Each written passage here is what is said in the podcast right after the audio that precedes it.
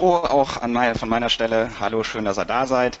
Ähm, ich schlage vor, einfach um, äh, ja, auch bei allen, die vielleicht nicht ganz so hohe Bandbreite haben, ich mache zwischendurch meine Cam mal aus, dann haben wir einfach ein bisschen höhere Performance und ähm, ja, von daher nochmal kurz mein Face. Ähm, jetzt gleich hüpfe ich direkt in die ähm, Präsentation rein, ähm, habe euch ein schönes Welcome-GIF äh, hier rausgesucht. Ähm, ja, es geht um das Thema Happiness, auch das mache ich mal zu. Äh, save mal hier alles, was man irgendwie hm, ja, blocken kann. Äh, User Happiness. Dafür habe ich jetzt ein Stündchen Zeit und äh, ich bin mal sehr gespannt auf euer Feedback. Äh, ich habe vorher mit dem Mario schon so ein bisschen gespinst, wer dabei ist. Auch einige Kollegen, die äh, ich aus dem echten Leben kenne. Hallo auch an euch alle.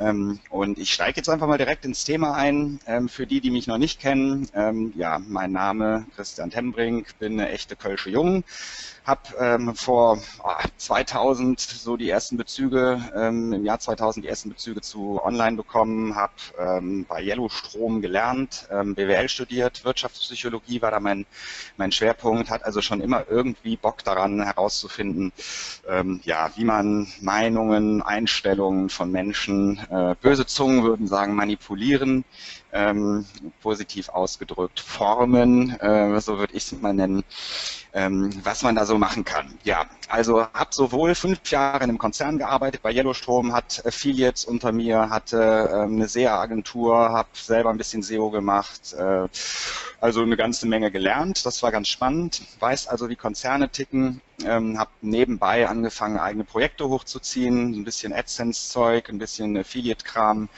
ähm, ein paar Portale ähm, und habe dann irgendwann entschieden, so Konzern ist nicht meins. Äh, die Projekte, ja, die haben ein paar Mark gebracht, aber irgendwie war es dann auch so in meinem Umfeld interessanter, Menschen zu helfen. Und deswegen habe ich NetSpirits gegründet, 2007.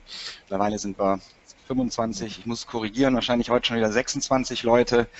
Wir wachsen solide und gut, machen SEO für große Firmen, internationale Marken, da sind riesen Brands bei und ähm, ja, ich selber bin gerne auf Konferenzen, mache gerne Webinare, bin als Dozent, Autor, ähm, ja und auch, auch ähm, Lehrgangsteilnehmer an vielen Stellen unterwegs und freue mich also auch immer über einen Austausch. Habe mich selber relativ früh so in den Bereich Web Usability, SEO ähm, und, und YouTube reingefuchst und wenn ihr Fragen zu mir habt, ja, kontaktet mich. Ich denke, ihr werdet mich finden. So, um, um so ein bisschen Big Picture zu machen, ihr habt wahrscheinlich alle irgendwie was mit SEO am Hut, sonst wärt ihr jetzt nicht hier. Ähm, es geht um auffindbar sein. Diejenigen, die den Karl Kratz kennen, äh, die wissen auch, es gibt nicht nur äh, Google, es gibt auch noch Bing und Amazon und andere Suchsysteme. Ich will das mal so ein bisschen in den Kontext drücken, so wie wir hier in-house arbeiten bei uns. Ähm, ein großer Block von SEO ist natürlich Monitoring, Tracking, Ziele, KPIs anschauen, also wirklich zu gucken, was heißt eigentlich SEO. Für alle euch, die in Agenturen arbeiten, ähm, werdet es sicher kennen, ähm, da kann es schnell mal passieren, dass ein Kunde hektisch wird, wenn ein Ranking abschmiert oder der Sichtbarkeitsindex runtergeht. Ähm, das ist eine wichtige Themenwelt, sich zu definieren und zu sagen, was messe ich eigentlich? Ist das Traffic, sind das Rankings oder ist es nicht vielleicht doch eher sowas wie Umsatz pro SEO Session, Lead pro SEO Session etc. pp. Also wichtiger Bestandteil, gehe ich heute nicht weiter darauf ein. Das ganze Thema Quellcode, Technik, ähm, ja, auch nicht zu vernachlässigen, dass ein Server schnell ist, dass die Performance da ist, Time to First Byte schnell ist, dass eure Technik fit für SEO ist. Steige ich heute auch nicht tiefer ein. Da gilt es auch äh, in-house wie als Agentur eine ganze Menge zu monitoren, zu gucken, dass auch rund um die Uhr der Server immer schön schnell ist, dass die Templates fit sind. Ja, also der ganze klassische klassische Kram, ne? HX-Deklaration, die Default-Logiken für Titles bei großen Shops. Äh, Gehe ich heute auch nicht tiefer darauf ein.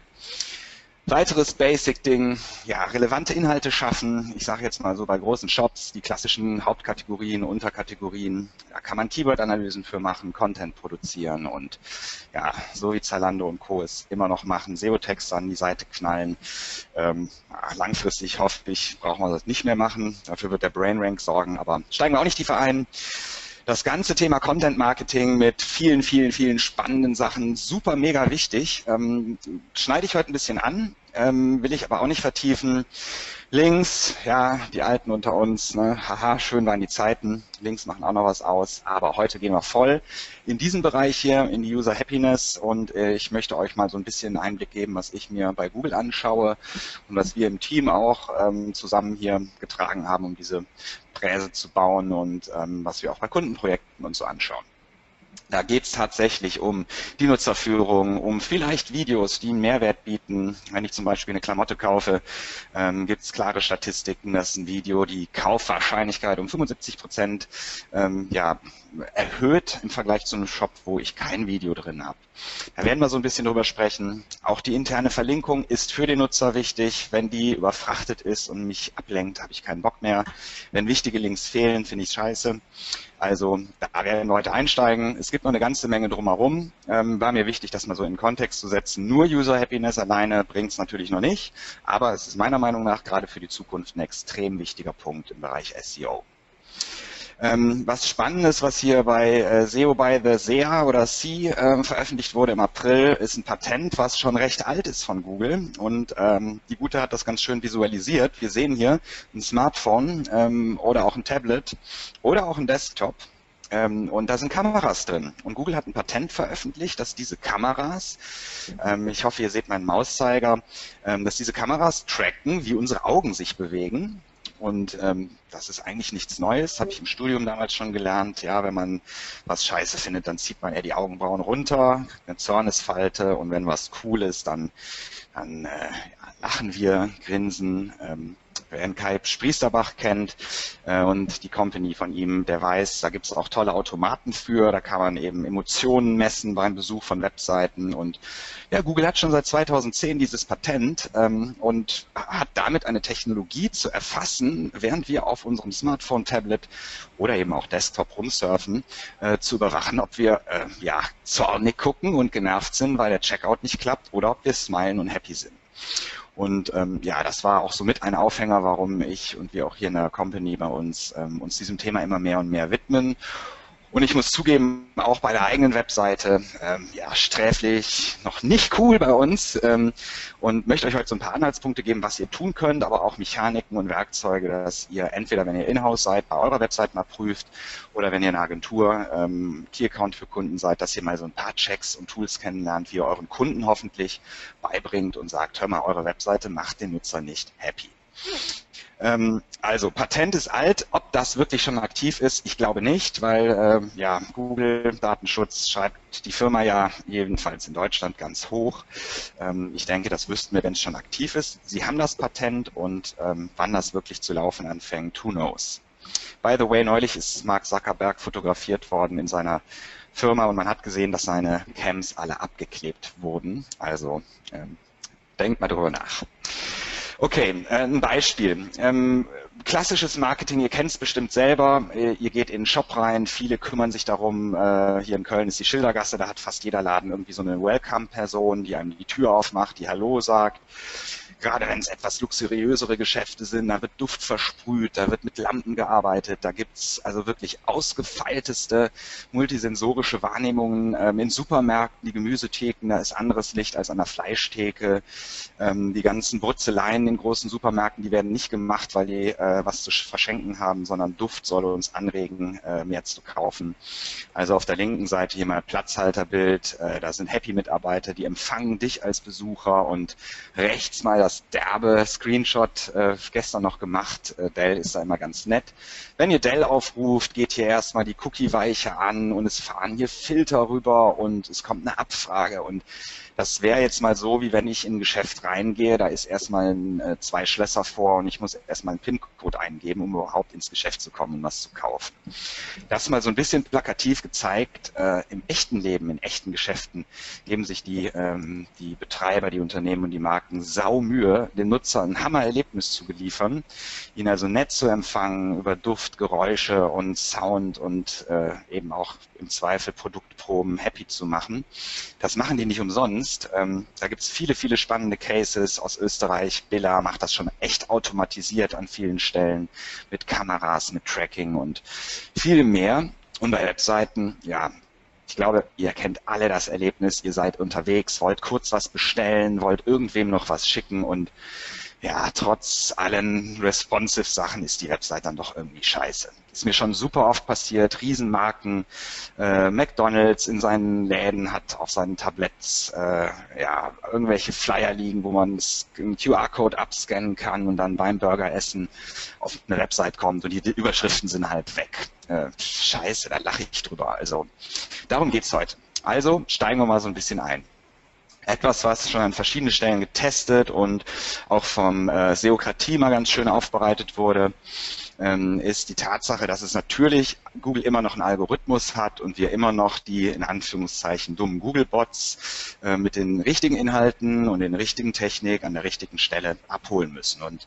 diese Grafik zeigt jetzt mal vereinfacht Position 100 bei Google und Position 1. Und ähm, man kann natürlich mit Algorithmusanpassungen, also sprich mit einer sauberen H1 bis HX-Gliederung, mit Sitemaps, mit tollen Texten äh, etc. pp. dafür sorgen, dass die Seite weiter nach oben kommt. Ähm, ab einem gewissen Punkt zieht aber auf jeden Fall auch heute schon das Verhalten der Nutzer auf den Landeseiten. Und da nähern wir uns mal an.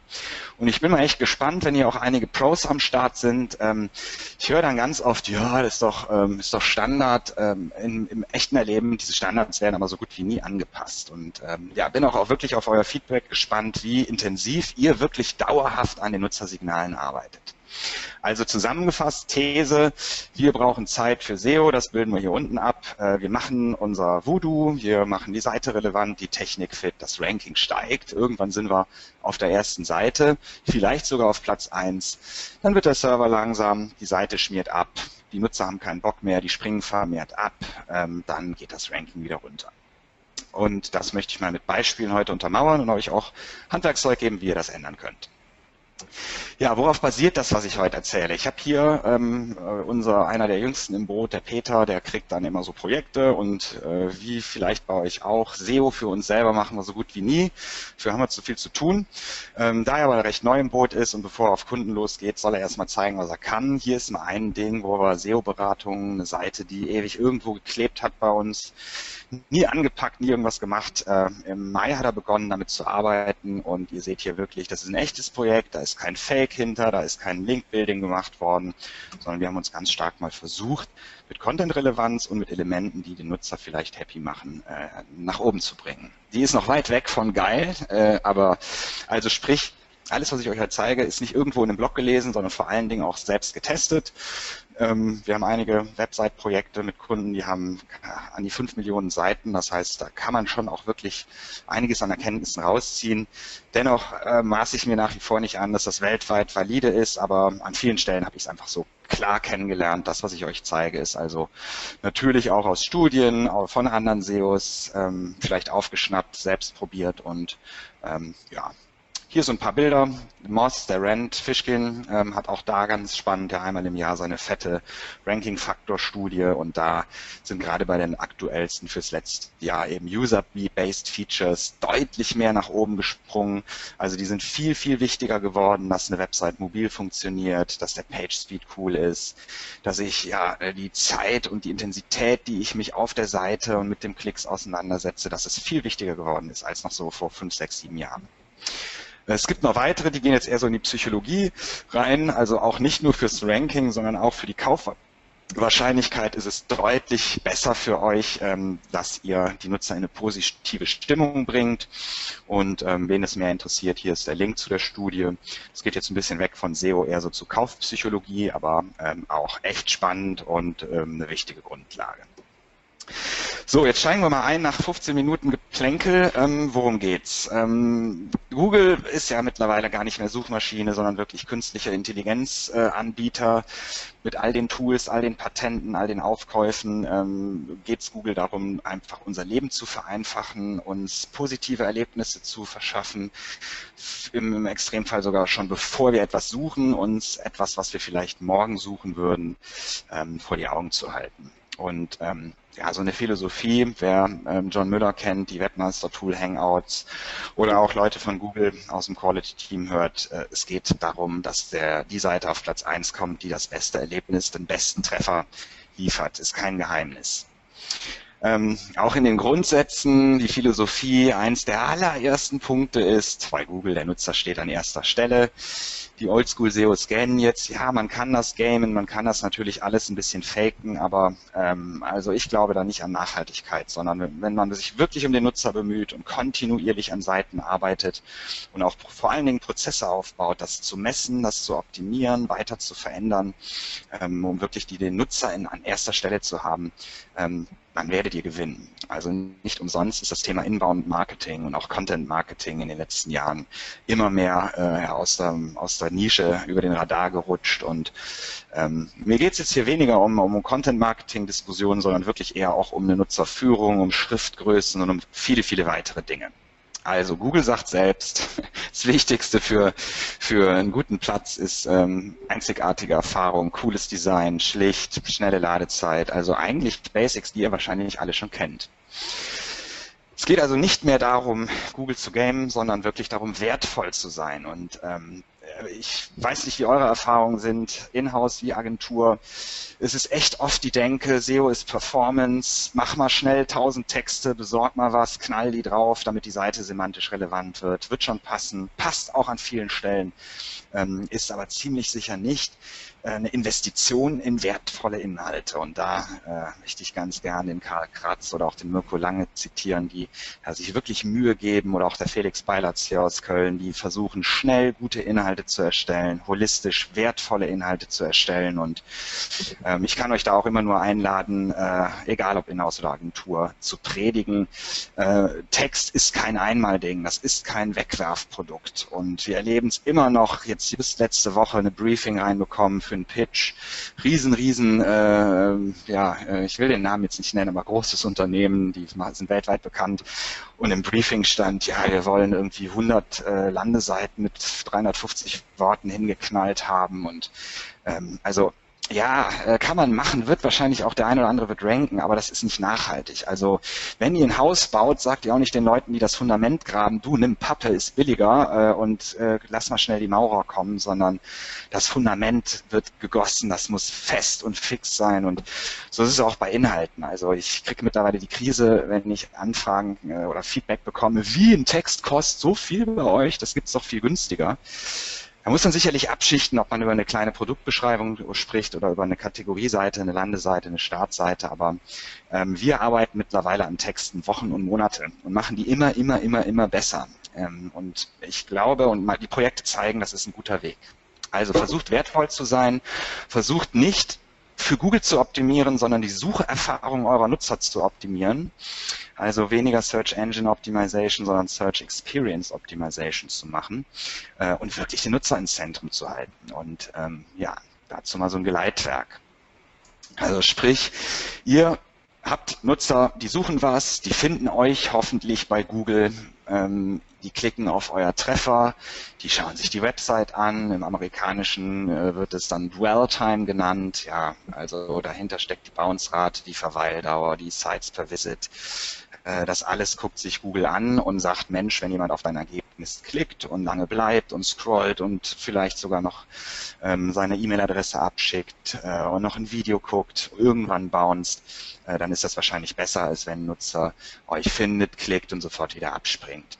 Das mal so die Logik. Und dieser Kreis, der ist nicht einmal durchgezogen, sondern das ist ein fortlaufender Prozess, wo ihr mit Metriken und mit äh, den Möglichkeiten, die auch Google Analytics, Filter, Dashboards, äh, die auch die Search Console bieten, ähm, euch schlaue Algorithmen, schlaue, schlaue Mechaniken und schlaue Alerts einzurichten, dass die Seiten, die gut ranken, aber schlechte Klickraten haben, ähm, ja, dass ihr Informationen darüber bekommt und gerade bei großen Shops die Seiten, wo kurze Verweildauern sind, findet und optimiert und da wirklich kontinuierlich dran arbeitet.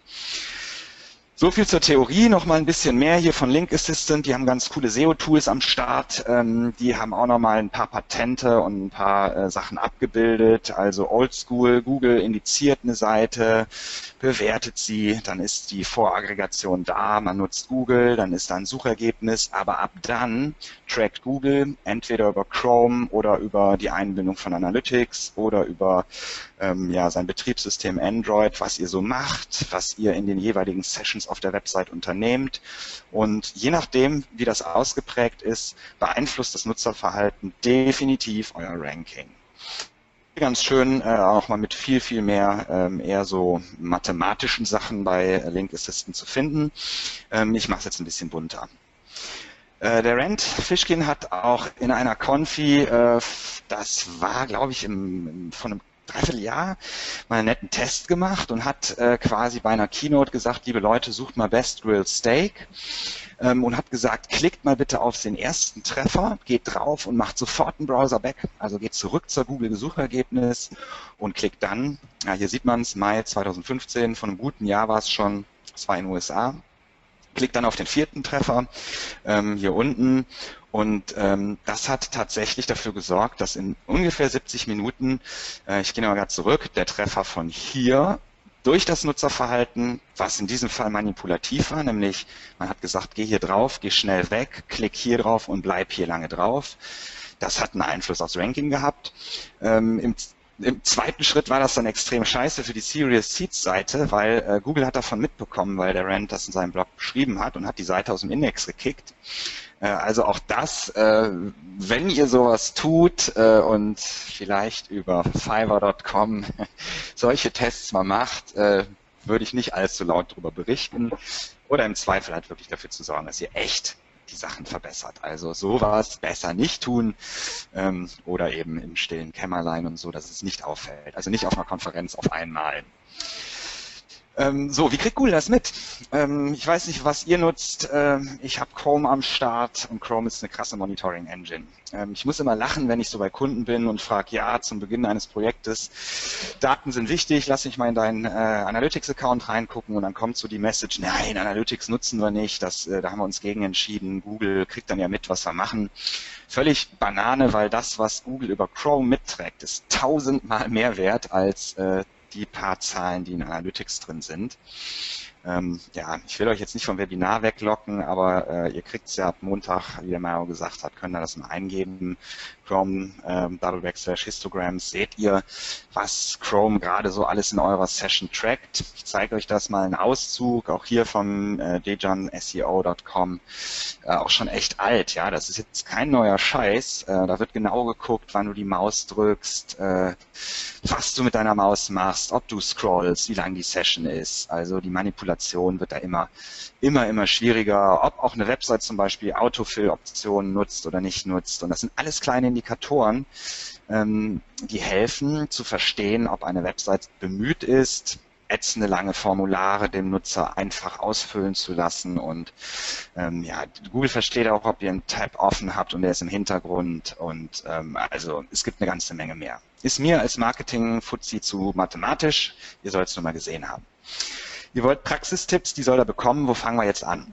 Ähm, als immer noch klassisch äh, SEO. Man beginnt mit der Keyword-Analyse. Also damit zu herauszufinden, wofür steht mein Unternehmen, äh, Buyer-Personas zu bilden, zu sagen, was suchen die, in welchem Kontext suchen die das. Mal ganz platt, mein Auto ist kaputt, ich habe einen Toyota, steht hier vorm Büro. Was tippe ich bei Google ein? Toyota Autohändler Köln oder Kfz-Werkstatt. Und ähm, also sprich, wäre ich eine Kfz-Werkstatt oder ein Toyota-Händler, äh, wäre es gut dran, dass ich ähm, ja, dem Christian Temmering über ein Radar laufe. Also Keyword-Analyse immer noch wirklich absolut elementar. Und zwar nicht nur, wie es oft gemacht wird, äh, liebe Affiliates da draußen, ich äh, verstehe auch euch, Traffic, Traffic, Traffic, Money Keywords, möglichst hoch, fettes Suchvolumen. Ähm, ja, das hat eine Dimension, ähm, aber auch vor allen Dingen wirklich die Nutzerintention. Was will der Nutzer, der das da eintippt? Und vor allen Dingen diese Nutzerintention mit eurem, äh, mit eurem Angebot zu paaren. Ähm, ich gebe ein echtes Beispiel. Wir haben ein Projekt laufen mit einem internationalen riesen B2B-Anbieter, der so schräges Zeug macht, nämlich für Konzerne wie Bayer oder Mercedes, riesen Weltkonzerne bieten die äh, Software an, um Mitarbeiterbefragungen zu machen. Und ähm, sind ja platt ausgedrückt, der Laie würde irgendwie so sagen, Umfragesoftware, Befragungssoftware und das war ein ganz schöner Case, weil Kunde sagte mir, ja, wir machen Befragungssoftware. Und ähm, wenn man sich mal die Google-Suchergebnisse anguckt, ich switch hier mal ganz kurz in meinen Browser rein, äh, um euch das zu zeigen. Ähm, Befragungs, meine Mails wollt ihr nicht sehen. Ähm, so, Befragungssoftware oder Umfragesoftware. Ähm, das machen die tatsächlich. Ähm, wir können jetzt mal gucken, was findet man da.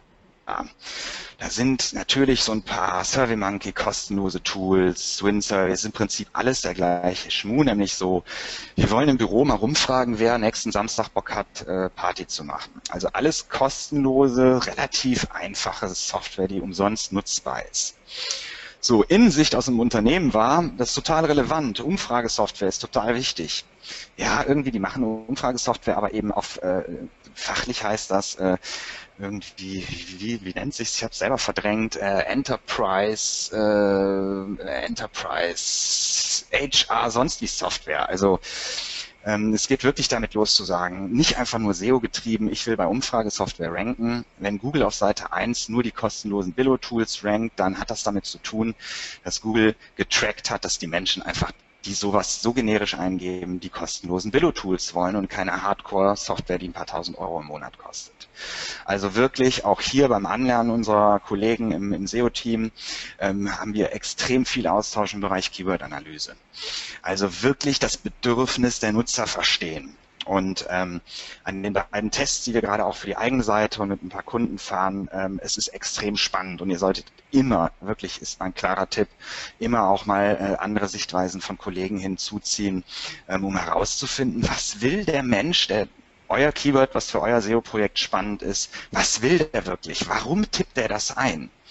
Und ähm, also es ist extrem spannend und man ist ganz oft an dem Punkt, ähm, dass, dass wir hier sehr, sehr kontrovers diskutieren. Und so am, am, am eigenen Beispiel, wir basteln hier gerade an so einer Seite für SEO-Workshops rum, ähm, ja, was will jemand, der SEO-Workshops eingibt bei Google? Der will nicht sofort buchen. Was hat der für Fragen? Was, der will vielleicht verstehen, ist diese Seite, wo ich jetzt gerade lande, kann ich der vertrauen? Sind die Workshops gut? Ähm, zu welchen Themen bieten die Workshops an? Äh, sind die in meiner Region? Kann ich die in-house buchen? Was kosten die? Und sich also wirklich erstmal nicht nur Traffic, SEO-Competition, absolutem und, und, und qualitativen SEO-Wettbewerb zu widmen, sondern vor allen Dingen wirklich, was will der Nutzer? Denn nur wenn ihr das Bedürfnis, was einer eintippt, auch tatsächlich ups, falsch rum, tatsächlich befriedigt ähm, und der Nutzer am Ende eine Lösung auf eurer Seite findet und sich nicht wie ein äh, ja, veräppelte Affe vorkommt, ähm, werdet ihr langfristig auf Platz 1 kommen und bleiben. Und darum geht's ja. Und nicht um kurzfristige Manipulation. Tipp an euch. Ich habe da auch bei einem Seminar, was ich mit äh, dem Henrik von Immobilien Scout, dem ehemaligen, der jetzt nicht mehr da ist, haben wir mich auch spannend mal mit wirklich so einem absoluten SEO-Laien unterhalten und das ist super spannend. Fragt einfach mal, wenn ihr für ein Projekt arbeitet, mal eure Oma, den Menschen, der draußen vorbeiläuft, eure Buchhaltung, Empfang, wen auch immer, der nichts mit SEO am Hut hat, fragt ihn einfach mal, was glaubst du, erwartet jemand, wenn er XY bei Google eintippt? Ähm, ist super Futter für euch und ähm, ich gebe euch gleich auch noch ein paar Beispiele und Tests, wo ihr, wo ihr wirklich reingehen könnt, um da die Cloud oder die Crowd zu nutzen und wirklich mehr Feedback für eure Arbeit bekommt. Also Schritt 1 Keyword-Analyse, ähm, um die zu, über, äh, um zu überwachen, wie gut ist genau eure Vorüberlegung. Das ist die erste Kennzahl, die CTR auch kein Geheimnis mehr. Jungs, ihr, der das schon erkennt, bitte nicht gähnen, nicht abspringen, es geht mal weiter. Also die CTR, für alle, für die ich jetzt hier irgendwie schnell Fachchinesisch um die äh, Ohren haue, was ist die CTR? Die CTR findet ihr in der Search Console, was ihr hoffentlich alle kennt, ehemals Webmaster Tools. Und ich habe hier mal äh, gestern ein Screening gemacht von einer netten Website, die hat ein paar Impressionen und der erste Weg ist wirklich, um zu finden, habt ihr Seiten, wo ihr rankt, wo ihr vielleicht über ein schlechtes Google-Snippet oder über eine Nichtpassung auf der Landeseite eben das Sucherbedürfnis nicht erfüllt, also wo euer Google-Ranking zwar gut ist, ähm, die Nutzer aber bouncen und, oder nicht drauf klicken und, und weggehen. Und das erste ist halt die CTR. Hier ist jetzt mal ein Auszug. Ein eine Seite, die ich mir sofort anschauen würde. Man sieht hier die Klicks, man sieht die Impressionen, also wie oft ist ein Nutzer, ähm, wie oft ist eure Website bei der Suchanfrage angezeigt worden und wie hoch ist die Klickrate und wie ist euer Ranking. Ähm, sehr, sehr wichtig.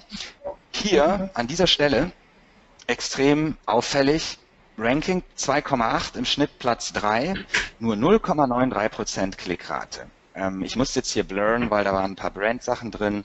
Hier stehen die einzelnen Keywords, bei denen die Rankings erreicht wurden. Hier würde ich reingehen und sagen, komisch, da scheint irgendwas nicht zu passen. Verspricht das Snippet, also das, was man bei Google findet, irgendetwas, was die Zielseite nicht befriedigt. Wie ihr seht, hier ist ein Ranking auf Platz 6, also viel weiter unten, äh, und das hat eine Klickrate von 3,4. Ist also unlogisch. Eigentlich müsste ein 2,8er Ranking besser sein als das. Manchmal sind das Auswirkungen, wenn zum Beispiel so eine Universal Search Box eingeblendet wird, Videos, Bilder. Dann kann das tatsächlich sein, äh, dass also irgendwie das Video, die Aufmerksamkeit, also das Video, was dann unter euch rankt, die Aufmerksamkeit von eurem Treffer wegzieht und auch sowas ein Auslöser ist. Guckt es euch auf jeden Fall an und ähm, äh, ist ein erster wichtiger Schritt. Hier mal super plattes Beispiel, Bluse kaufen. Ja, was will ein Mensch, der eine Bluse kaufen möchte? Das ist eine Transactional Search. Der will eine Bluse kaufen. Da sind die Big Player oben. Ähm, Otto holt's gut ab. Blusen online kaufen. Ja, im Text hier im Snippet wird mir auch nochmal gesagt, hier gibt's tolle Blusen. 0815 Shop-Beispiel. Ähm, ja, da kann man wenig falsch machen. Ich zeige euch gleich Beispiele, ähm, echte Beispiele, wo es katastrophal läuft. Also guckt euch sowas an, ähm, findet Keywords zu, zu Fragen, die ihr auch tatsächlich beantworten könnt. Guckt euch vor allen Dingen im ersten Schritt dann das Snippet eurer Seite an ähm, und fangt an zu optimieren. Echt kein Hightech, keine Rocket Science hier, aber super oft, super oft wird das singulär gemacht, einmal optimiert, Seite hochgejagt, Ranking geht drauf und Projekt abgeschlossen. Das ist falsch. Das muss dauerhaft gescreent werden. Ihr müsst Automatismen und Alerts bauen, um zu merken, um eben sowas hier automatisiert sofort zu erfahren und dann zu reagieren und zu sagen, naja gut, äh, die Seite ist nicht relevant oder ich mache es relevant. Ganz wichtig, baut Prozesse. Ähm, Simon hat hier auch schön äh, einen Blogpost zu, wo er zeigt, äh, er hat mal nur am Snippet also die Titles und Descriptions äh, reicher gemacht, besser zum Keyword angepasst. Die orange Seite, die orange Linie zeigt die CTR, die steigt und die grüne Linie zeigt das Ranking und ihr seht ihr eine Korrelation. Bessere CTR auf Snippet, weil das Snippet die Suchabfrage besser abholt. Ähm, also Keyword ist ein Titel, aber auch irgendwie, da ist ein Click-Appeal, der Titel macht Bock zum Klicken ähm, und das hat also auch schon einen Einfluss. Werdet ihr wahrscheinlich schon kennen. Wie können wir die Snippets optimieren? Äh, hier jetzt mal ein bisschen schneller durch, weil der geile Scheiß kommt noch. Ähm, Snippet hier nochmal für alle, die es nicht kennen. Das ist ein Titel, da solltet ihr das Keyboard vorne reinballern.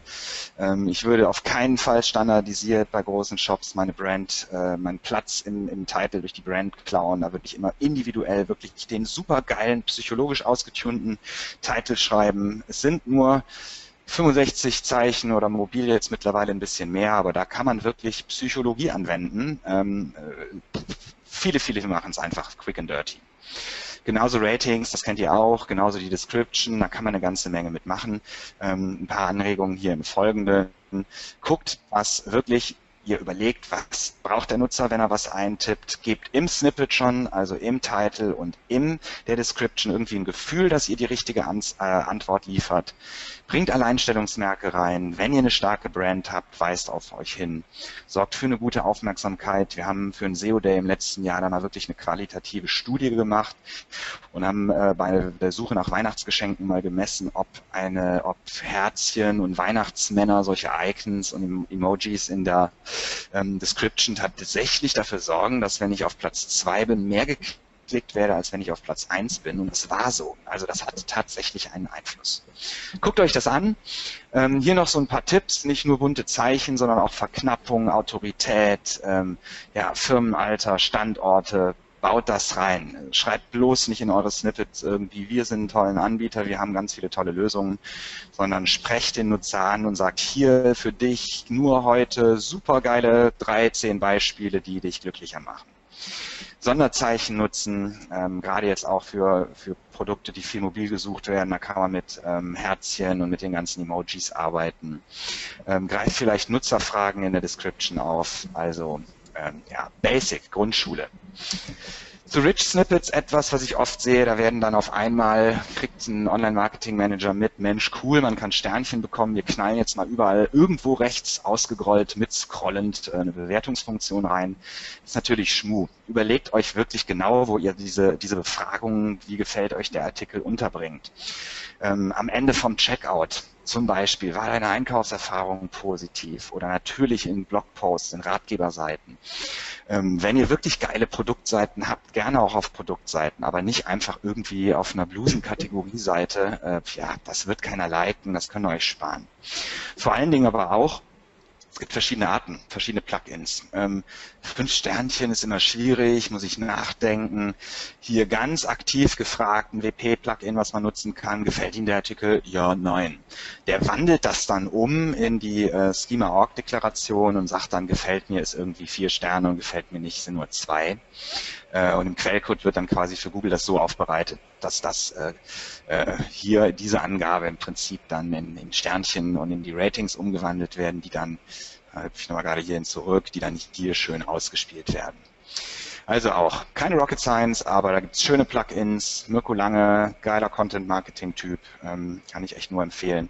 Der fragt hier sogar mit Emotionen, wie fühlen Sie sich nach der Lektüre des Blogbeitrags, begeistert, inspiriert ähm, im Prinzip nichts anderes. Der übersetzt jetzt hier etwas, was er emotional verpackt in Sternchen und am Ende, wenn viele begeistert klicken, sind das eben fünf von fünf Sternchen und wenn viele verärgert klicken, ist das null von fünf, von fünf Sternchen.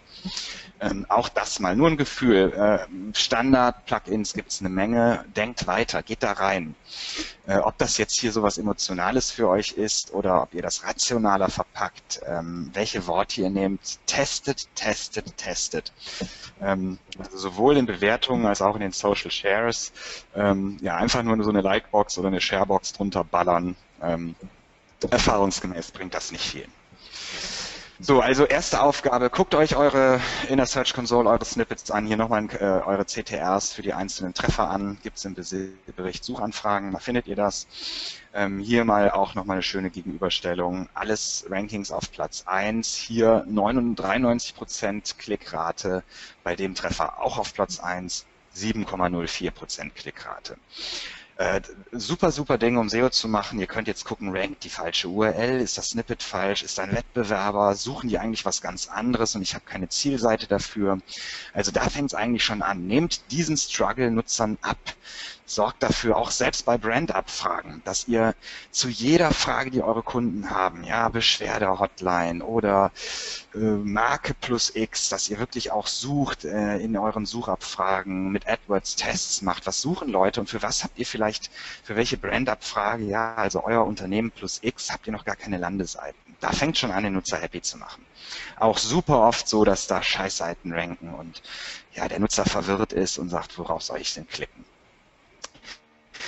Okay, nächste Ding ist dann, wenn ihr mit dem Snippet überzeugt, ist die Bounce-Rate. Ähm, auch das jetzt noch keine Rocket Science, aber ich, ich erwähne es ausführlich, weil wirklich tatsächlich meiner Meinung nach viele, gerade Agenturen so im klassischen SEO-Daily-Business, aber auch große Unternehmen sagen, ja, wir haben den Text auch schon längst optimiert. Ähm, schafft ein Verständnis dafür. Das ist Qualität, den Text und die Inhalte nach und nach besser zu machen. Und, und da hat keiner die Silberkugel. Äh, der Marcel Becker von, von Ranking Check hat zwar den SEO-Kristall, aber den hat nur er. Ähm, also da, da, da muss man dran arbeiten und eure Nutzer entscheiden, ob der Inhalt geil ist und nicht euer Marketing oder eure, eure Klassikabteilung. Also Bounce-Rate angucken. Euer Ziel ist, die Bounce-Rate minimieren erster Arbeitsschritt ist in Analytics reingehen. Und jetzt habe ich hier mal exemplarisch ein paar Filter reingelegt, habe gesagt, ich gucke mir hier oben den SEO-Traffic an, sage alle Seiten, die eine riesen Bounce-Rate haben, höher als 90 Prozent und gleichzeitig noch könnt ihr hoffentlich halbwegs sehen, die Verweildauer ist noch recht gering. Also zum Beispiel hier ist eine Seite, die organischen Einstiegstraffic bringt. Also da rankt eine Seite, die mir äh, in, der letzten, in den letzten Monaten 43 Besucher gebracht hat, ähm, die unter einer halben Minute Verweildauer hat und 95 Prozent der Leute springen ab. Es hängt jetzt vom Seitentyp ab. Wenn, da, wenn ich da mit der Seite die Frage beantworte, ne, so ein klassisches, wie wird das Wetter morgen in Köln, ähm, ne, dann ist eine Bounce nicht schlecht. Bounces sind schlecht, wenn der Zweck der Seite eben nicht ist, Nutzer kommt hin, guckt drei Sekunden und sagt, super, jetzt bin ich happy, jetzt gehe ich wieder weg.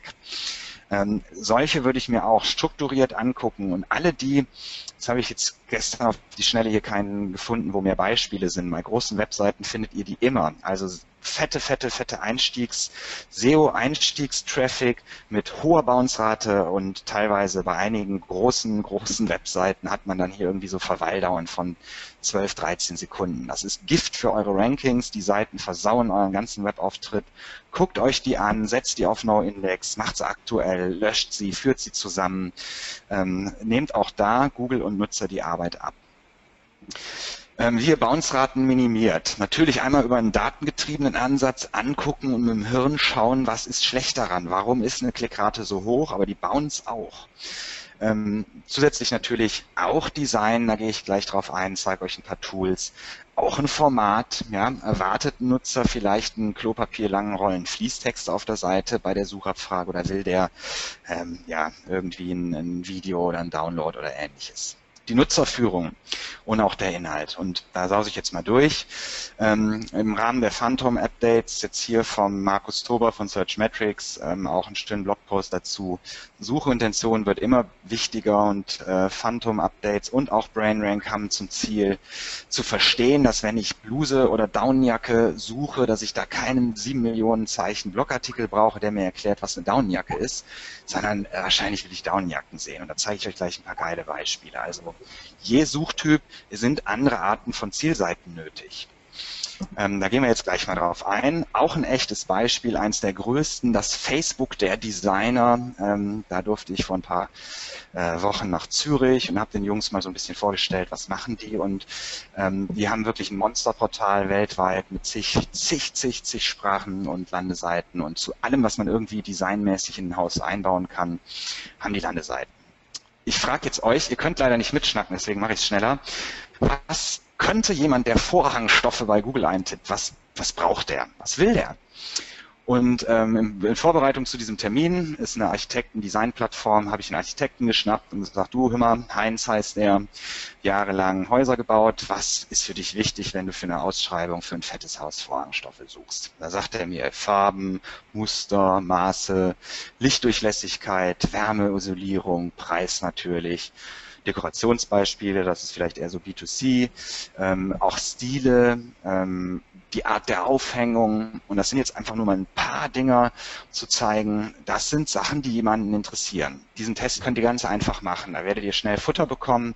Also das sind, glaube ich, könnt ihr auch nachvollziehen, auch wenn ihr euch noch nie um Vorhangstoffe gekümmert habt, dass das mögliche Attribute sind, die, die ähm, wichtig sind. Was liefert die Zielseite, die nebenbei auch noch auf Platz 1 ist? Die haben Relaunch gemacht, haben alles schön schnell, kontextrelevant, intern fette Links auf die Seite gesucht, gebucht, Vorhangstoffe ist nicht fett umrankt.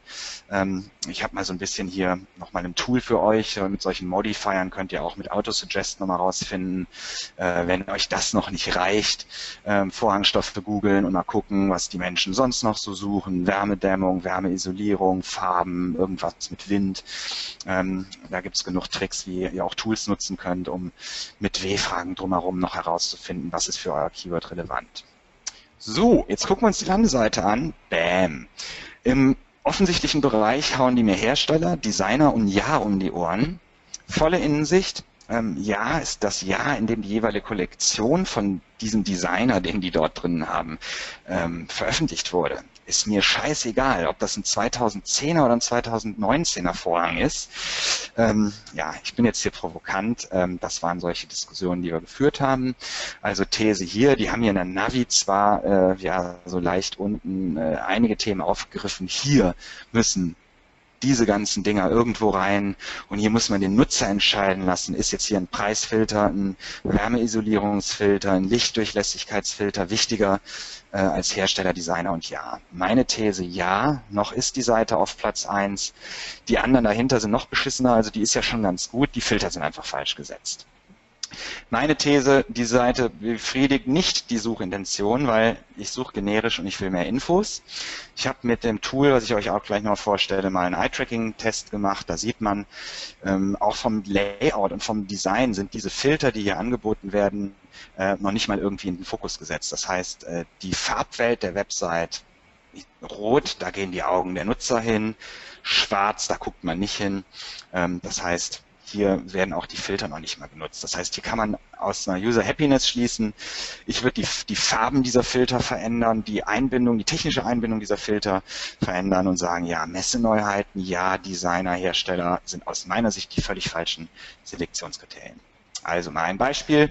Sorge auf der Zielseite für ein Problem-Answer-Fit, also dass der Mensch, wo ihr euch den Kopf zerbrechen müsst, was braucht er wohl, wie kann ich dem helfen, dass ihr das nicht nur subjektiv, sondern mit anderen aus dem Team, mit nicht involvierten und vor allen Dingen halt auch mit einem eigenen Wissen optimiert.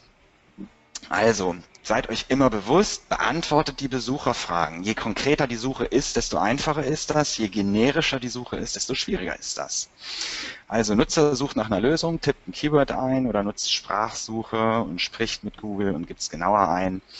Dann soll er auf eurer Seite schnell merken, ah, ich bin auf einer Seite, die zu meiner Suchabfrage passt. Schnell verstehen, was kann ich hier machen. Hey, hier sind coole Filter, die helfen mir, mein Problem zu lösen. Ähm, er sollte verstehen, warum soll ich hier kann, soll und warum sollte ich hier was tun und im Prinzip auch wirklich, was muss ich tun. Und ähm, ein klassischer Sales Funnel, äh, der meistens ja auch nur über eine Seite geht, sondern über mehrere Suchabfragen, vielleicht sogar über von Social, über ein E-Mail-Newsletter bis hin in die Google-Suche. Macht euch Gedanken drüber. Es macht echt Fun. Ähm, ihr müsst natürlich ähm, eure Kunden oder eure Kollegen überzeugen, dass ihr die Zeit dafür bekommt. Wo immer wir damit arbeiten durften, hat sich bombenmäßig ausgezahlt.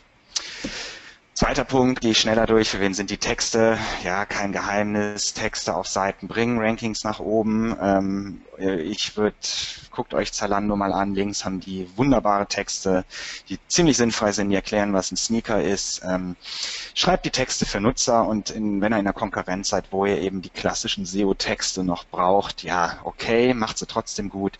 Trotzdem würde ich eher auf Nutzer gehen. Ein paar Beispiele dazu. Ähm, ein Kollege von uns äh, hat lange bei Kauf gearbeitet und sagt, guck mal hier, die ranken ganz toll für Fissler-Pfannen. Sage ich, ja gut, Fissler-Pfannen oder Fissler-Töpfe ist eine Marke. Äh, ich komme an, klicke auf die Seite, diesen Text lese ich mir nicht durch, ich will ja Töpfe gucken. Und sage, naja gut, ich weiß, wo ich bin, Orientierung kriege ich, jetzt geht's hier schon los. Wieso ballern die mir so ein Uhrenzähl um die Ohren? Zweifel nicht so gut. Was jetzt aber nochmal netter ist, ist hier dieser Weiterlesen-Button. Wenn ich dem nicht klicke, bam, kommt hier wirklich ja, ein Text mit Typos drin, mit äh, Querverlinkungen und jetzt zu erfahren, dass Fissler Topsets und Küchengeschirr nicht nur anbietet, äh, das ist kein Mehrwert. Für mich verschenktes Geld. So, schlecht machen geht immer einfach, ähm, gut ist schwer. Dazu mal ein Beispiel von Bergfreunden. Ich glaube, das macht Acom 360 aus Berlin, wenn ich richtig informiert bin. Die machen das geil. Die Seite rankt bei Daunenjacken. Ähm, passt jetzt nicht gerade zum Klima hier in Köln, ist schweineheiß, aber dennoch, äh, ich, das ist ein altes Beispiel. Wenn ich Downjacken suche, will ich Downjacken gucken. So, ich als Nutzer komme an, scroll ein bisschen rum und auf einmal sehe ich hier eine für meine Bedürfnisse noch viel zu sehr untergehend. Ich würde das noch farblich fetter machen.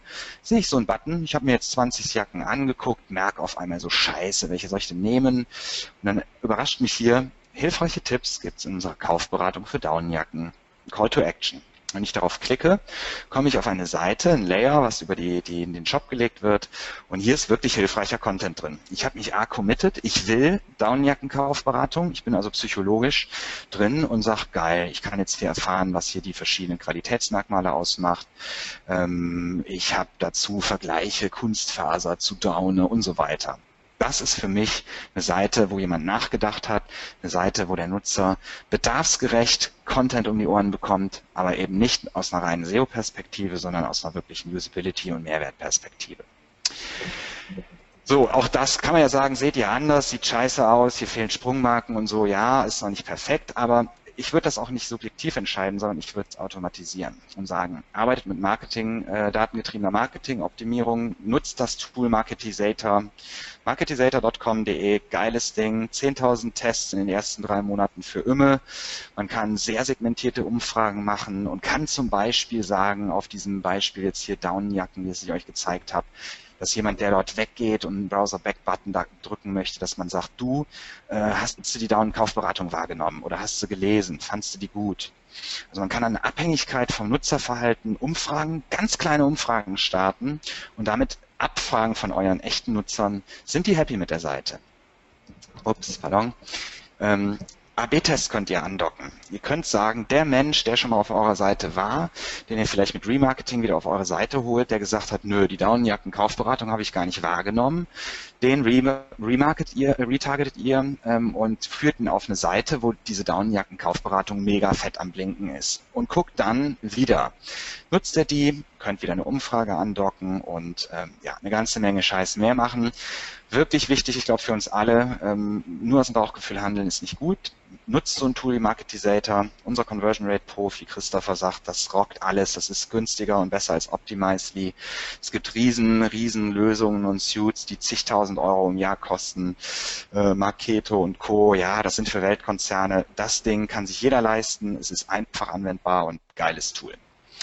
Mal so ein Beispiel hier für ein Ding von einem Kunden, was wir neulich gemacht haben. Ähm, das waren Nutzer, die auf einem großen Shop die Suche genutzt haben und ähm, die haben wir gefragt nach dem Nutzen der Suche ohne Klick auf ein Suchergebnis und mit dem Mauszeiger nach oben links wandernd kam diese Umfrage raus und es wurde gefragt, haben Sie gefunden, was Sie gesucht haben? Und die Zahl ist recht klein, 36, 35 Prozent gaben an, nein. So, ähm, ja, das alles immer im Kopf zu haben, ist nicht so easy. So ein Tool kann helfen und da könnt ihr einfach auch doppelten Boden einspannen und sagen, äh, hier in diesem Fall war die interne Suche kaputt gegangen oder hat sich ein Fehler eingeschlichen. Das fuckt der Nutzer ab. Ja, 35 Prozent von Menschen, die auf eurer Seite sind, nicht das finden, was sie suchen, verlorenes Geschäft. Das mal so ein paar Dinge jetzt eher aus der Datenecke. Jetzt gehen wir in die Design-Ecke. Ist auch wichtig. Ähm, Bernhard, unser Kollege hier, der war immer der, der Fahnenstangenhochhalter für für Design und hat da ähm, ja auch hier wirklich bleibende Spuren in der Agentur hinterlassen. Ähm, mir ist Design eher zweitrangig wichtig, ähm, dennoch für Nutzer ist es wichtig. Und es gibt auch da viele Umfragen zu, wenn eure Seite scheiße aussieht. Ihr kennt es bestimmt auch äh, schon mal Seiten gesehen, wo ihr sagt, um Gottes Willen, was ist das denn? Äh, das ist nicht gut. Es ist so, wie wenn ihr in, äh, in ein super edles Geschäft reingeht und da liegt ein umgekippter Mülleimer, äh, Mülleimer vom Eingang mit äh, stinkenden Fleischresten. Da würde ich auch sagen, was ist denn das für ein Laden? Genauso ist es bei Webseiten. Ähm, Ziellenkung, ein Beispiel. Warum ist Design und auch die Zielführung wichtig? Auch hier jetzt wieder aus dem Echten. An der Uni damals wurde ein Experiment gemacht. Es wurden Klebestreifen auf den Boden geballert äh, und die haben zur Treppe geführt und nicht zur Rolltreppe. Und 75, nee, 70 Prozent der Menschen sind nur aufgrund dieses Streifens die Treppe raufgegangen. Das heißt, äh, Rolltreppennutzung runtergefahren. Warum zeige ich euch jetzt so einen Scheiß? Ähm, einfach, das ist unser Gehirn. Ja? Also wenn ihr Menschen sagt, das haben wir mit Newslettern getestet, mit, mit Lead-Generierungsformularen, dicken Pfeil dem Mensch sagen, hier klicken, hier geht's weiter, dann freut er sich, dann ist das Gehirn entspannt, dann tut er das auch.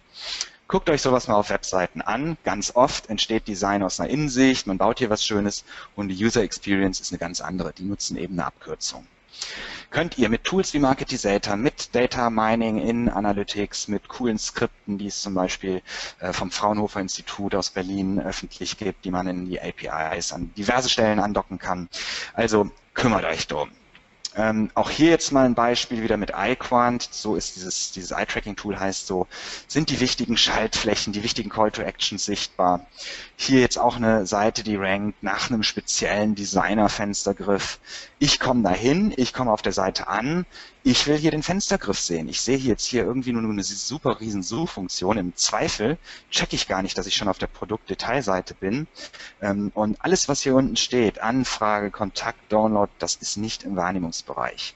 Hier könnte man jetzt einfach ändern, indem man sagt, Mensch, mit Marketizator kann jeder noch so äh, unfähige Mensch diese Buttonfarbe ändern. Also Marketizator ist echt geil. Ohne IT, ohne, ohne neues Template, ohne Testen wenn Marketizator, äh, JavaScript von Marketizator in der Seite drin ist, könnte ich auf diese Seite gehen, diese Buttonfarbe mit zwei Klicks ändern, hätte eine AB-Variante äh, erzeugt und könnte sagen, ich lenke mal meinen AdWords-Traffic oder meinen SEO-Traffic oder meinen Newsletter-Traffic auf die Variante mit roten Call-to-Actions. Also geiles Tool, kann ich euch echt nur sagen. iQuant, auch ein cooles Tool, um solche Bugs zu finden. Hier nochmal eine Case, dass es nicht einfach nur nett ist. Groupon hat damit die äh, Click-Through-Rate um 52 Prozent gesteigert. Ähm, auch hier wurde herausgefunden, ähm, ja, die wichtigen, das drei hier sind die wichtigen Informationen. Das ist der USP und der Call to Action. Design wurde geändert. Ähm, Angebot, USP, Call to Action ist sichtbar. Zwischen hier und hier 52% mehr Klicks, ergo 52% geringere Bounce-Rate. Also geiles Tool iQuant. Hier noch ein cooles Video zum später angucken, was euch genau erklärt, wie man damit arbeitet. Kann ich euch nur empfehlen. Neben der Bounce-Rate ist noch die Time on Site, natürlich in Abhängigkeit zu dem, was ihr bietet, wichtig. Das heißt, wie lang bleiben die Nutzer? Da muss man immer vorsichtig sein. Wenn ich jetzt irgendwie eine sehr komplexe äh, mathematische Formel suche, dann bleibe ich wahrscheinlich länger auf der Seite, als wenn ich äh, ja Fußballergebnis oder Wetter suche sofern das überhaupt nicht noch oder überhaupt noch von, von Google nicht äh, abgegriffen wird, kommt immer relativ drauf an, ja. Also es, es gibt keine absolut beste Time on Site, sondern guckt einfach, dass äh, je nach Seitentyp ihr die maximiert, sofern es denn für den Suchenden sinnig ist, dass er lange auf der Seite bleibt.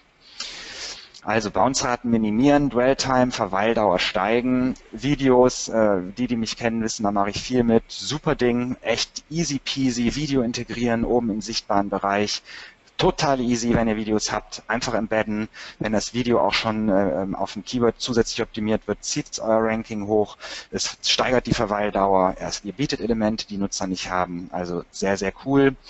Manchmal macht es auch Sinn, ähm, oben im sichtbaren Bereich ähm, für den, der sich dann doch nicht so gut abgeholt fühlt, fühlt, ja, related Produkte, related Artikel auch schon weiter oben anzubieten, damit die nicht ganz unten sind und der Nutzer denkt, ach, das passt nicht, ich spring weg, sondern sagt, ah, der Artikel passt nicht, aber die drei anderen finde ich cool ja, testet es vor allen Dingen. Man nutzt Marketisator definitiv, macht das fortlaufend und glaubt nicht, irgendwann seid ihr fertig. Ähm, auch eine Suchfunktion kann mal helfen. Ähm, eine angenehme Formatierung der Inhalte. Denkt an das Beispiel Kaufhof, kleiner, fieser Fließtext. Ähm, äh, die meinen das gut, aber es sieht nicht schön aus und ich habe da keinen Bock. Also da ziehe ich die Augen zusammen und wer weiß, denkt an die erste Folie, vielleicht guckt mich Google an und sieht, der kniept, der sieht nicht mehr gut, der muss nicht gut draus sein, die Schrift ist zu klein, bam, geht das Ranking runter. Gamification. Denkt ans Beispiel echte Stores. Ja, da sind Welcome-Leute, da wird Kaffee und in, in Bonzenläden Sekt verteilt. Ähm, macht euch Gedanken, macht euch echt Gedanken. Wie könnt ihr auch wirklich eine Website cool machen, dass es Spaß macht. Ich habe leider kein Screening gemacht, aber ähm, neulich zwei, drei Tage eine Website Website gesehen, wo ich auf meinem Handy äh, das Licht an- und ausmachen kann. Eine völlig sinnfreie Funktion. Ich habe mich irgendwie weggelacht, weil es war witzig. Ich habe das Licht zweimal an und ausgemacht, hat die Farbgebung verändert von der Website und ähm, ja, äh, sinnfrei, aber macht irgendwie Spaß. Und das lässt mich lachen, das lässt mich in Zweifel länger bleiben. Auch sowas wie Trust-Elemente, Testimonials, Case Studies, ähm, ja, arbeitet mit und testet die alle gegeneinander, was für euren Suchenden in welchem Kontext am besten ist. Content erweitern, Ratgeber, W-Fragen, pipapo. Also ähm, arbeitet damit strukturiert und glaubt nicht, einmal so ein Ding reingeballert ist schon das Ende der Fahnenstange. Hier ist ein Beispiel in echt. Ich sage euch, das haben wir auch alles in echt gemacht. Hier Ranking von Platz 100. Ab hier haben wir irgendwie angefangen zu arbeiten. Flupp auf die erste Seite. Hier ist parallel. Ich habe es in etwa versucht. Es passt nicht so ganz anzugleichen, aber hier ist der Mai, hier ist der Mai, hier ist der Juni, hier ist der Juni. Die blauen Linien zeigen die Verweildauer. Die Verweildauer ist von vorher irgendwie so eine Minute auf am Ende jetzt fünf Minuten angestiegen. Und die Frage ist jetzt, ja, steigt mein Ranking wegen einer hohen Verweildauer oder ja, äh, ist meine Verweildauer höher, weil ich ranke? Meine These ist auch, weil wir die Verweildauer gesteigert haben, steigt das Ranking. Checkt's durch, übt's.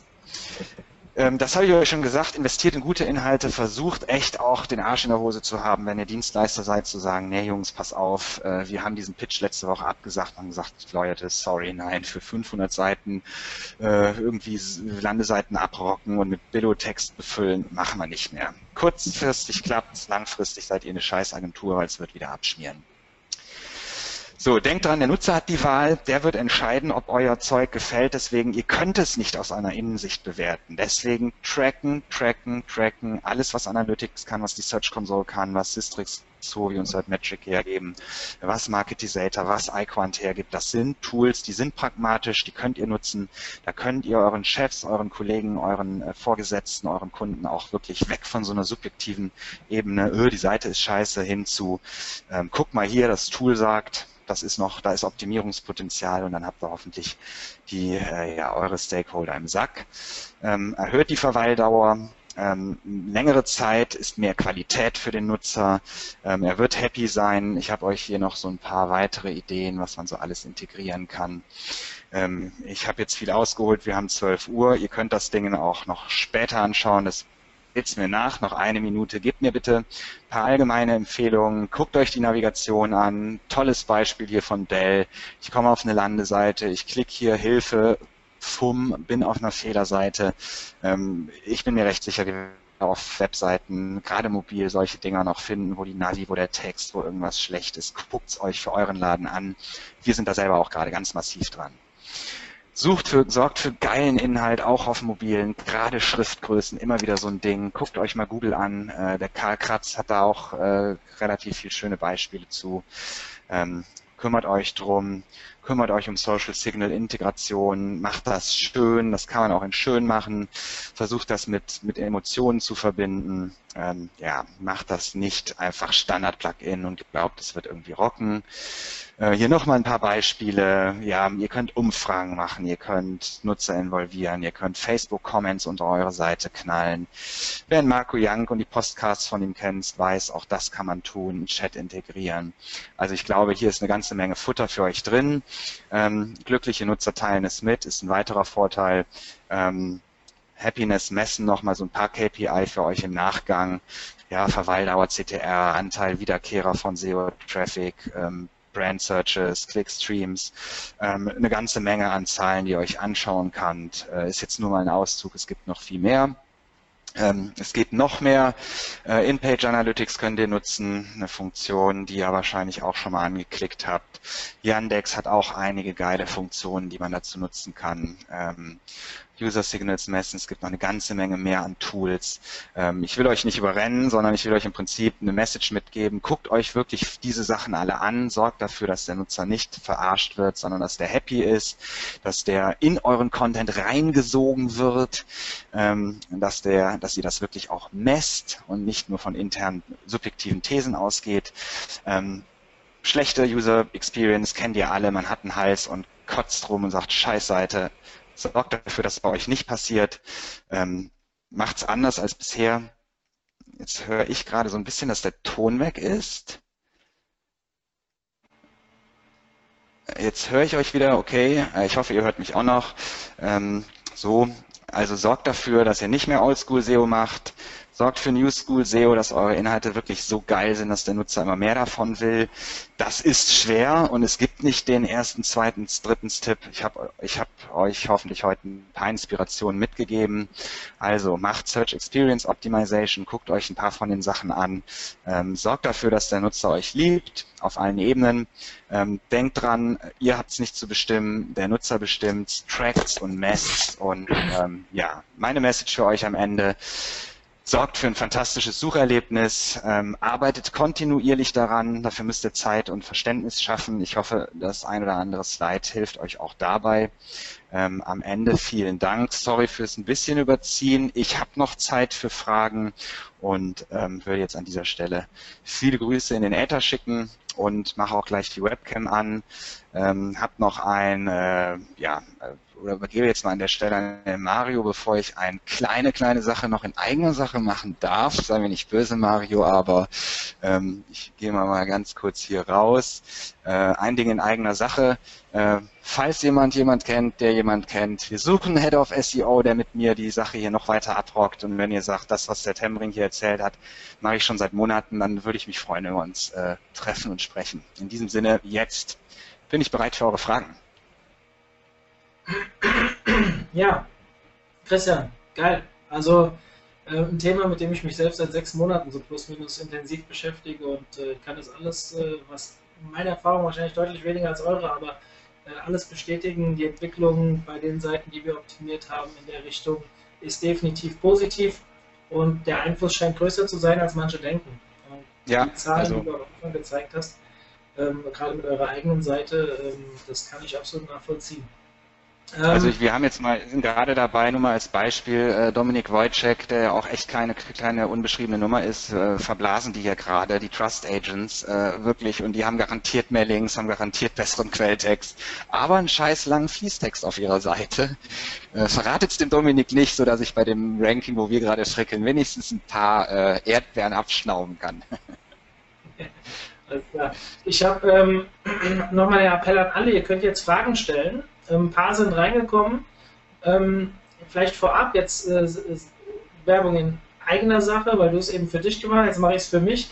Ähm, viele haben hier nach dem Club gefragt. Ich habe eine Chatnachricht rausgeschrieben, dass ihr für die, die später reinkamen, wir haben noch sehr, sehr viele Anmeldungen während des Webinars gehabt. Ihr könnt die Aufzeichnung spätestens ab Montag bei uns im Club anschauen. Der Club ist kostenlos. Ihr müsst euch anmelden, ja. Es dauert auch manchmal ein, zwei, manchmal sogar drei Tage, bis ihr angenommen werdet. Aber ähm, ihr kommt rein, wenn ihr alles das macht, was wir gerne von euch hätten und dann ist es auch alles kostenlos. Ähm, die URL habe ich unten im Chat drin, könnt ihr euch anschauen, wenn nicht, schreibt mir eine Mail. So, jetzt kommen wir mal zu den Fragen. Ähm, für wie wichtig hältst du die WDF-Analyse, also WDF-IDF-Analyse bei der Webseite? Ja, die Logik basiert auf einem Patent von Google. Wir machen das schon so, dass wenn wir jetzt sagen wir mal, nachdem ich die Suchintention zerballert habe und gesagt habe, also ich setze die Suchintention über WDF, IDF, aber versuche natürlich, wenn ich jetzt herausgefunden habe, dass ich für Keyword XY mit Autosuggest, mit W-Fragen-Tools, mit so Qualifiern herausfinde, im Rahmen meiner Keyword-Analyse, das sind Fragen, die Nutzer tatsächlich in diesem Kontext auch haben oder Probleme, die sie eintippen. Das gucke ich mir zuerst an und ähm, baue Landeseiten, wo wir versuchen, auf diesen auf diesen, äh, auf diesen Content, um was Generisches drumherum einzugehen. Und dann gucke ich natürlich in einem zweiten Schritt auch nochmal über OnPage.org oder andere Tools, was sind für das Hauptkeyword und so diese Themen drumherum ähm, relevante Nebenkeywords und versuche die schon im Text zu verwerten, ähm, ist für mich aber nicht so, dass ich jetzt hier haarklein genau den, den WDF-IDF-Graph von den äh, auf Seite 1 platzierten nachbaue. Also ähm, von daher, ich würde die Nutzerintention oder wir stellen die Nutzerintention vor WDF, IDF, lassen es aber nicht sausen, sondern gehen dann tatsächlich auch nochmal im zweiten Schritt rein und versuchen wichtige andere Terme ähm, ja auch im Text irgendwie ähm, anzugehen. Was sich aber meistens auch schon recht stark so mit diesen ähm, umgebenden Fragen, die Nutzer haben, ähm, deckt. Hm, okay, machen wir genauso. Also äh, nicht alles äh, Text ist wichtig. Guckt euch einfach mal den Erstplatzierten an, wie dem seine WDF-IDF-Verteilung ist. Das ist meistens nicht 1A. Das liegt einfach daran, dass es noch viele andere wichtige Faktoren gibt, um da oben zu stehen. Ähm, ja, dann, was hatten wir noch? Wie heißt das tolle Tool, das du erwähnt hattest, äh, was besser sein soll als Optimizely? Das ist wohl nicht. Also, ihr könnt euch sicherlich in der Aufzeichnung das auch noch anschauen, aber du kannst es uns sicherlich auch noch kurz sagen. Sofort, ich schreibe es nochmal auf, eine Sekunde, dann äh, kriegt ihr den Namen auch mit. Marketisator heißt das Ding. So, Group, ich hoffe, ihr könnt es sehen. Äh, ja, so halt. Marketisator. Marketisator. Also wie Marketing mit einem Marketisator mit Z hinten dran. Gibt es in Deutsch, äh, ist ein äh, Tool aus dem osteuropäischen, äh, super geiles Tool, kann ich echt nur empfehlen. Ich kenne es nicht. Bin gespannt, gucke ich mir an. Ähm, ich fand es sehr spannend, diesen Test, den du gesagt hast am Anfang, äh, von wegen Aufruf, äh, macht Ihnen die Google-Suchanfrage, klickt da drauf, äh, der Sprung von Platz 4 auf 1, später die Abstrafung, weil er es zu öffentlich gemacht hat. Ich habe die ganze Zeit während dem Webinar überlegt, ob wir diesen Test mal mit, mit unserer Seite machen können. Immerhin war das Webi Web Webinar ja kostenlos und äh, so, äh, aber dann habe ich mir gedacht, nee, lassen wir lieber. Ähm, Ach so, ja gut, ich meine, es, äh, wer weiß, ob sich hier ein Quality Rater in deinen Club einwählt, also. genau, muss das noch abgestraft werden. Nein, nein. Also äh, immer uns googeln und äh, draufklicken. Nein. Gut, und lange Frage. bleiben. ähm, wie gut gehen noch Keyword-Domains, gerade wegen der CTR in den SERPs? Äh, also ich, ich bin von Herzen jetzt nicht so der Affiliate-Hardcore-Typ, äh, nicht mit faulen Eiern werfen, das können andere besser als ich. Also im Prinzip habe ich natürlich sowohl für mein und eigenes Unternehmen als auch für Kunden ähm, wenig so super spitze Projekte, was weiß ich jetzt, äh, keine Ahnung, rote Rosen in Köln kaufen.com. Ähm, das heißt, also da habe ich bisher grundsätzlich wenig, wenig Relevanz. Wenn ihr natürlich jetzt eine Keyword-Domain habt und sagt, die ist mit gutem Content, die ist schön designt, ähm, würde ich erstmal sagen, ist mir das Wurst. Also wenn ihr ein so konkretes, gutes Portal habt oder einen gute, guten Inhalt zu einem Thema und ähm, ihr seid ein reiner Online-Shop und, und ähm, bietet halt unter einer Keyword-Domain ein, zwei Sachen an, die dazu passen, finde ich das nicht schlimm. Aber wir wissen auch, dass gerade Google den letzten Updates ähm, Markenbekanntheit auch mehr, ähm, die, die, die Gewichtung im, in dem Algorithmus mehr nach oben kurbelt. Und das ist natürlich so ein bisschen der, der Fehler, wenn man jetzt nur sagt, ja, Downjacke kaufen und ihr habt Downjacke kaufen Domain und da sind Downjacken drauf, okay, ähm, dann werde ich wahrscheinlich in dem nächsten Schritt nicht mehr äh, also nicht mehr äh, in dem zweiten Schritt, wenn ich Help-Content rund um Downjacken suchen, dann würde ich nicht Downjacke kaufen, Kaufberatung eingeben, sondern dann würde ich im Zweifel eher ja hier Bergfreunde Kaufberatung. Also sprich, ihr, ihr nehmt zwar eine Keyword-Relevanz mit für Backlinks, intern wie extern, ist nicht, ist immer noch nicht völlig wertlos.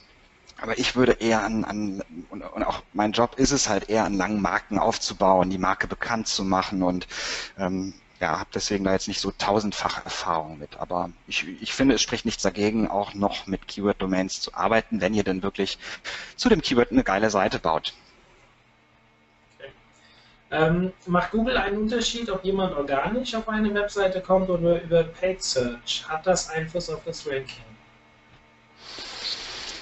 Ähm, aufs Ranking. Hm, also äh, gut, AdWords und SEO sind ja wirklich zwei Welten. Und ähm, also ich sag mal, Google würde sich ins Knie schießen, wenn, äh, wenn man irgendwie AdWords kauft und einen Tag später gehen die Rankings rauf. Es gibt indirekte Effekte.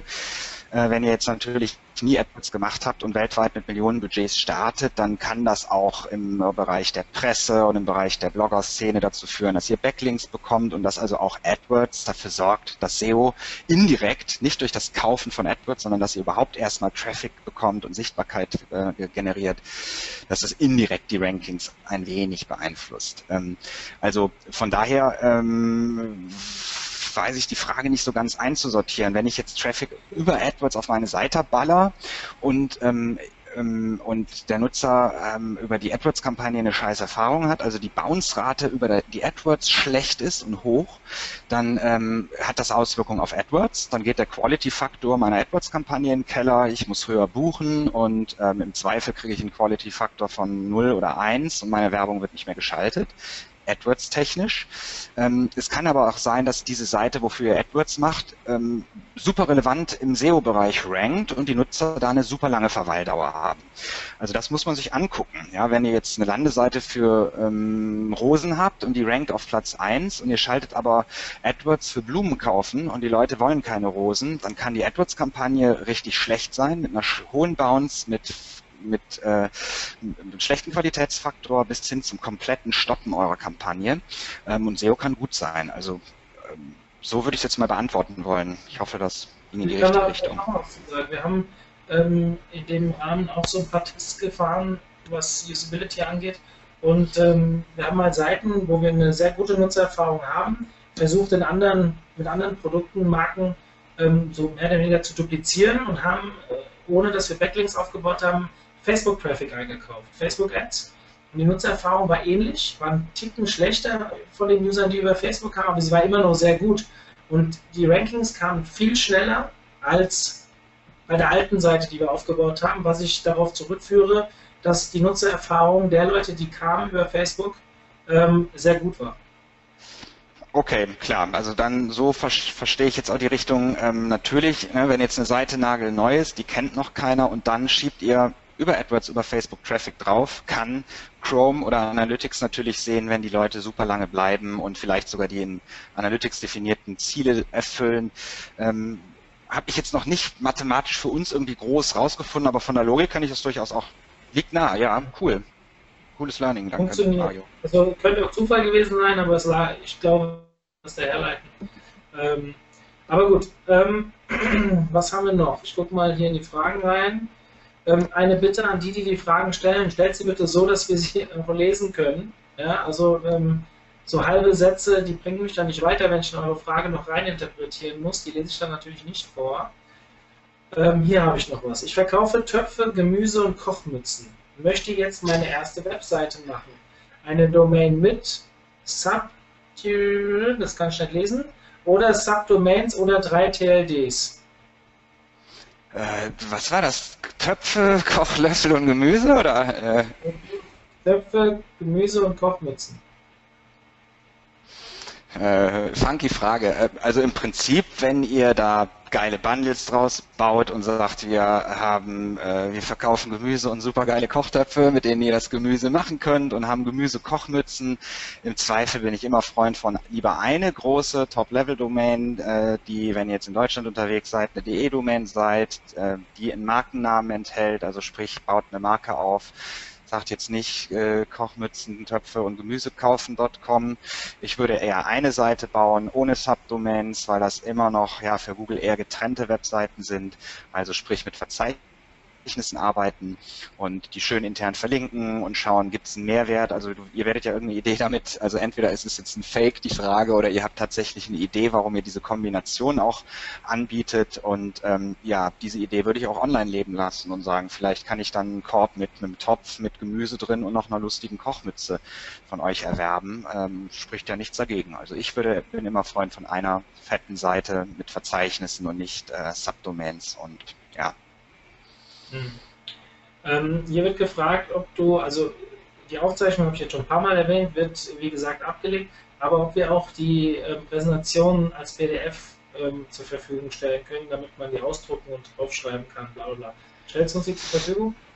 Äh, da müsste ich ein paar Bilder rauskillen, weil ich äh, bin ehrlich jetzt hier, weil es im geschützten Bereich ist, ähm, so ein paar Bilder, da sind keine Quellen hinter. Ähm, ich, ich guck mal, ich schreibe dir dazu nachher. Also im Zweifel könnt ihr es ja wirklich dann auch in dem Video, was geschützt, ich jetzt nicht so die Probleme mit habe, äh, anschauen. Meiner Präse müsste ich jetzt ziemlich viel Bilder raushauen. Äh, ich, ich guck mal. Also im, im Notfall habt ihr die Aufzeichnung. Im Zweifel auf Pause drücken, Screenshot machen und dann habt ihr die äh, Stellen, könnt ihr euch ja dann ausdrucken. Nur mal so als Tipp ja. nebenbei. Äh, ist noch eine Frage reingekommen. Ähm, eine, aber eine hohe Bounce Rate ist doch nicht per se schlimm, oder? Zum Beispiel 80 Prozent, wenn der Nutzer seine Frage beantwortet bekommen, bekommen hat, ist doch alles gut, oder? Absolut. Also äh, ich habe das auch versucht zu erwähnen, äh, ne, am Beispiel Wetter, das hat sich schon reingezogen in die SERPs, da braucht man gar nicht mehr klicken, aber eben wenn ich Wetter auf Timbuktu wissen will und ihr seid auf Platz 1 und ich komme auf die Seite und sehe, äh, Wetter in Timbuktu ist gut, dann bounce ich natürlich oder dann äh, ist die Wahrscheinlichkeit viel höher, dass ich bounce, als wenn ich jetzt, äh, keine Ahnung, äh, irgendwie irgendeine Beratungssuchabfrage habe, die darauf schließen lässt, dass ich mir ähm, einziehe, einen langen Text lese und dann auch vielleicht noch mehr wissen will. Also absolut, das muss man immer relativ sehen. Ähm, es gibt nicht die, eine per se Bounce-Rate, die gut oder schlecht ist, sondern hat immer auch mit eurem Geschäftsmodell, mit dem Ziel der Suchabfrage zu tun. Ich habe da noch ein gutes Beispiel. Also ich muss zum Beispiel bei mir im, im Outlook habe ich keine Kalenderwochen stehen. Und ähm, ja. ab und zu sagt halt jemand hier Termin KW 21 und ich habe keine Ahnung, von welchem Datum der redet, dann gebe ich das ein, auch bei Google sehe nur diese Zahl auf Platz 1 und äh, gehe wieder raus und die stehen trotzdem immer noch auf, also die werden immer auf Platz 1 stehen, weil die halt einfach gut äh, guten Inhalt liefern in dem Moment, den ich halt brauche. Ja. Ähm, Christian, keine weiteren Fragen da. Ähm, vielen, vielen Dank für deine Zeit. War ein cooler Vortrag, hat Spaß gemacht, sehr unterhaltsam. Ja, ist auch geiles Wochenende. Ich bin froh, wenn ich jetzt hier endlich das Fenster aufmachen kann. Ich äh, schwitze mich hier zu Tode. Ähm, danke dir für deine Zeit. Schade, dass es im September nicht klappt, aber dann nächstes Jahr vielleicht. Und vielleicht können wir bis dahin noch ein Webinar auf die Füße stellen. Würde ich gerne und in 2017 bin ich auf jeden Fall bei dir dabei. Freue ich mich auch drauf.